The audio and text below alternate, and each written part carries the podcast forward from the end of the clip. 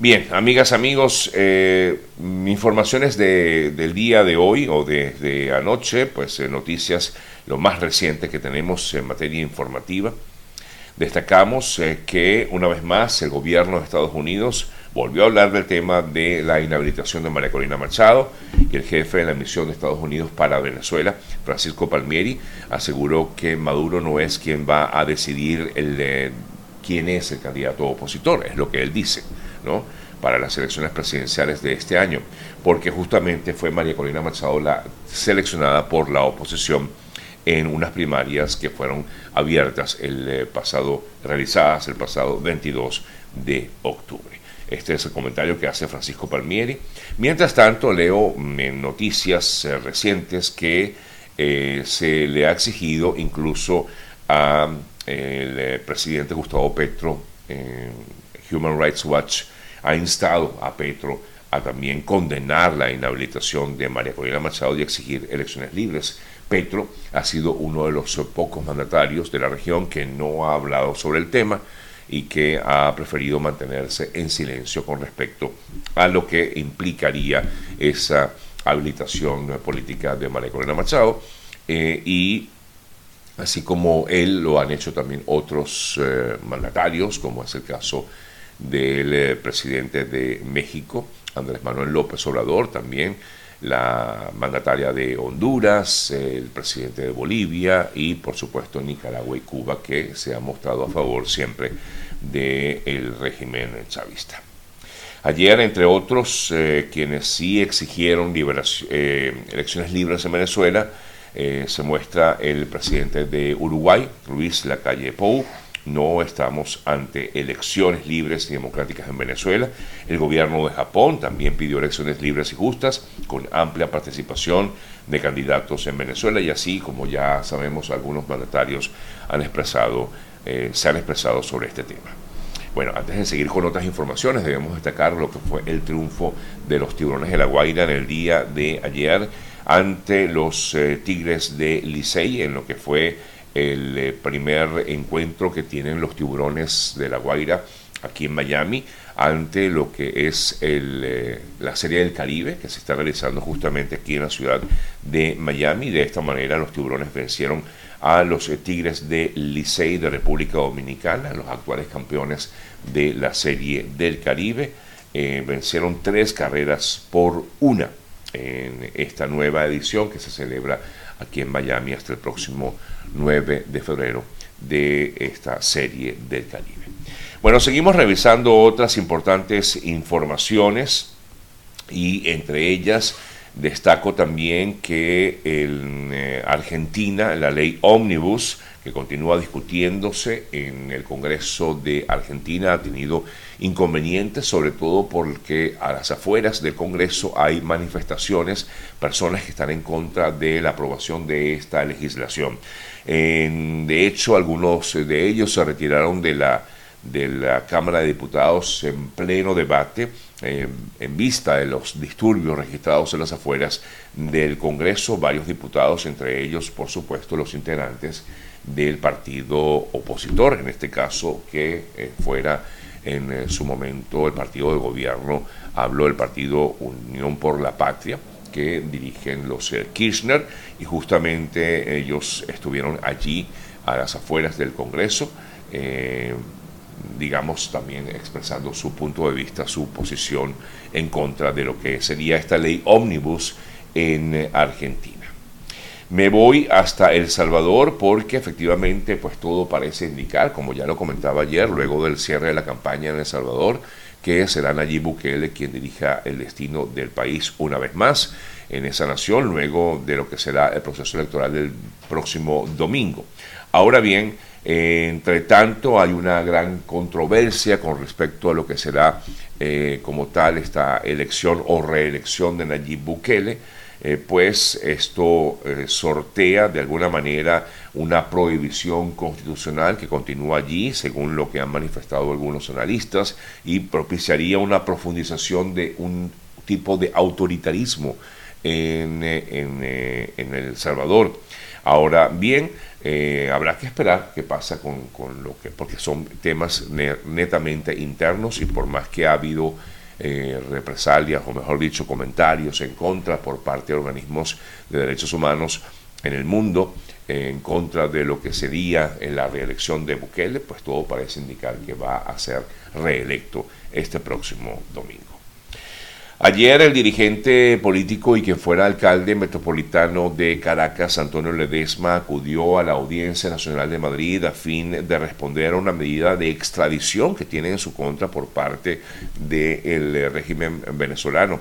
eh, de hecho formulada por el Tribunal Supremo de Justicia de Venezuela. Dijo ayer eh, Antonio Ledesma que presentó las pruebas ante Interpol y los supuestos delitos por los cuales es imputado por el régimen de Maduro. Y dijo que se le ha puesto la orden de la Audiencia Nacional Española porque está absolutamente convencido de los delitos, de que los delitos que se le imputan son, por supuesto, políticos y eh, coliden con el tratado de extradición de España con Venezuela. Ah, aseguró igualmente que consignó por escrito en el que expresa todas las advertencias y que se pone a derecho para que eh, sepa la autoridad española que no hay que temer a ninguna fuga y que está dispuesto a dar la cara, dijo ayer Antonio Ledesma, quien, como recordarán, se vive eh, desde hace ya un tiempo en Madrid. Me voy hasta Chicago, el gobierno o, la gobernación de Chicago, de Illinois, eh, considera medidas extremas ante la insostenible llegada de migrantes que han copado los refugios que hay actualmente en Chicago, en la, en la ciudad de Chicago, y que empiezan a agotar el presupuesto de este año para enfrentar una crisis humanitaria que parece no tener fin.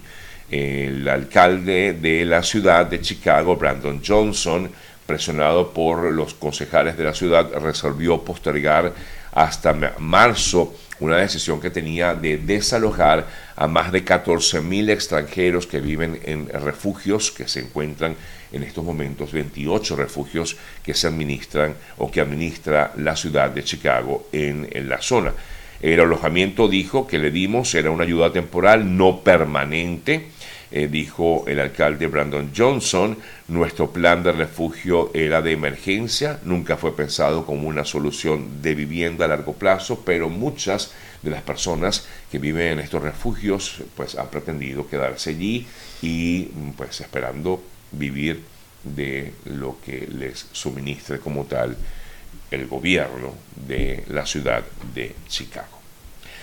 En eh, otras informaciones, ayer el gobierno o la gobernación de Florida, el gobernador Ron DeSantis, eh, informó acerca del envío de unos mil soldados de la Guardia Nacional de Florida hasta Texas a fin de colaborar con el trabajo que ha venido realizando la gobernación de ese estado, el gobierno de, del mm, gobernador Greg Abbott en Texas. Eh, dijo el eh, gobernador Ron DeSantis que ha enviado este, este número importante, mil soldados de la Guardia Nacional de Florida,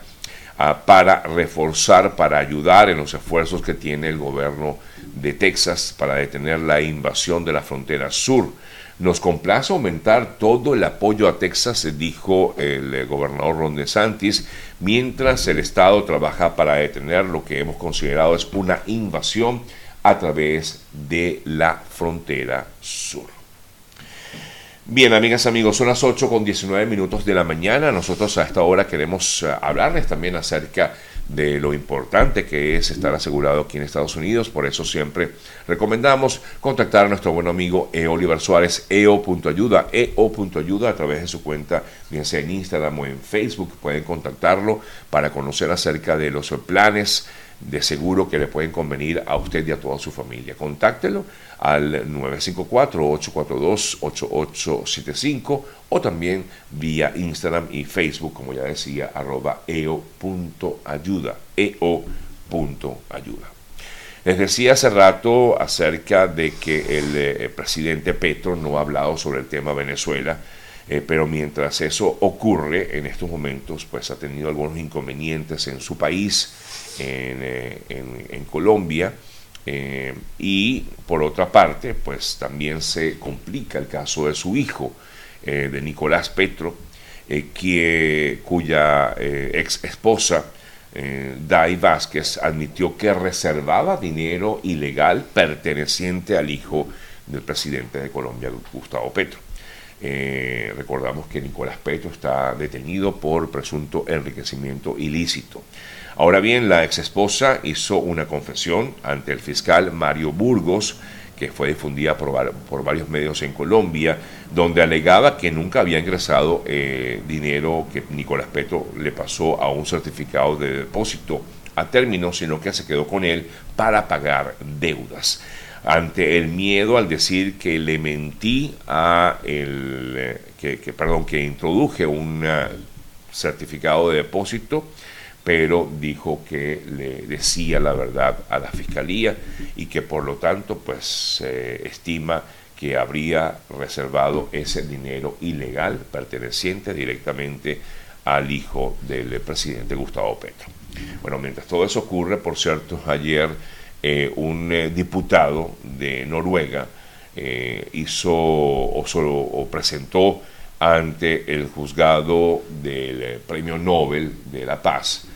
nominó este diputado noruego a Gustavo Petro al Premio Nobel de la Paz. Se trata de Ramsun Hansson, uno de los tres diputados de los verdes en el Parlamento noruego, quien justificó la elección de Petro para, una, para el próximo Premio Nobel de la Paz por su trabajo por la paz, considerado una inspiración en el mundo, dijo este diputado noruego. Petro promueve una política de paz creadora, moderna e integral, en muestra en la práctica que el diálogo con los actores armados puede ser un medio eficaz para solucionar conflictos y reducir la violencia. Estamos hablando, por supuesto, básicamente de, estas, de estos diálogos que han venido dándose entre el gobierno de Colombia y el ejército de Liberación Nacional. El em, presidente de México, Andrés Manuel López Obrador, exigió una disculpa por parte del gobierno de Estados Unidos y de periodistas que lo vinculan con el cártel de Sinaloa al considerar que su autor, el periodista Tim Golden, afirma él es un mercenario de la DEA, dijo Andrés Manuel López Obrador. Lo que quiero es que el gobierno se manifieste porque el presidente mexicano tiene autoridad moral y tiene autoridad política y si no tienen pruebas tienen que disculparse. Recordamos que se hizo un trabajo de investigación en el cual se señala que supuestamente Andrés Manuel López Obrador recibió dinero por parte del narcotráfico para lo que fue su campaña electoral en el año 2006, una campaña, una presidencia que lo ganó en ese momento, pero igualmente afirma que esto es totalmente falso, el supuesto financiamiento por parte del narcotráfico eh, en esa campaña electoral. Me voy hasta Perú. En esta nación, agentes de la policía peruana informaron de la detención de siete ciudadanos de origen venezolano implicados en préstamos en extorsión conocidos como gota a gota.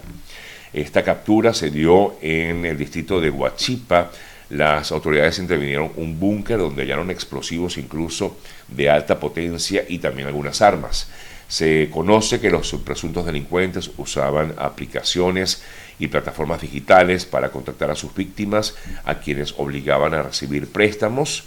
Hay siete personas detenidas, como les decía, cinco hombres y dos mujeres, además de, esta, mm, de este hallazgo de explosivos y armas en el búnker donde estaban estas personas que tenían esta banda de extorsión en Perú.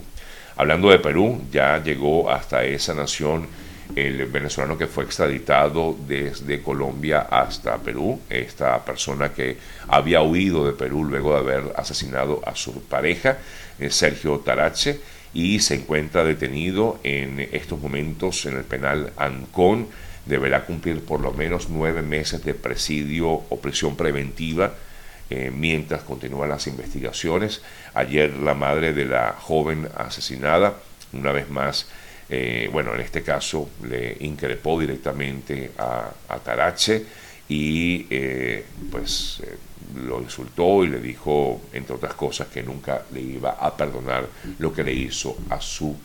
hija. Recordamos que en este caso terrible, este hombre habría o asesinó, según las investigaciones, a esta joven de 21 años, eh, la asesinó, eh, incluso la quemó.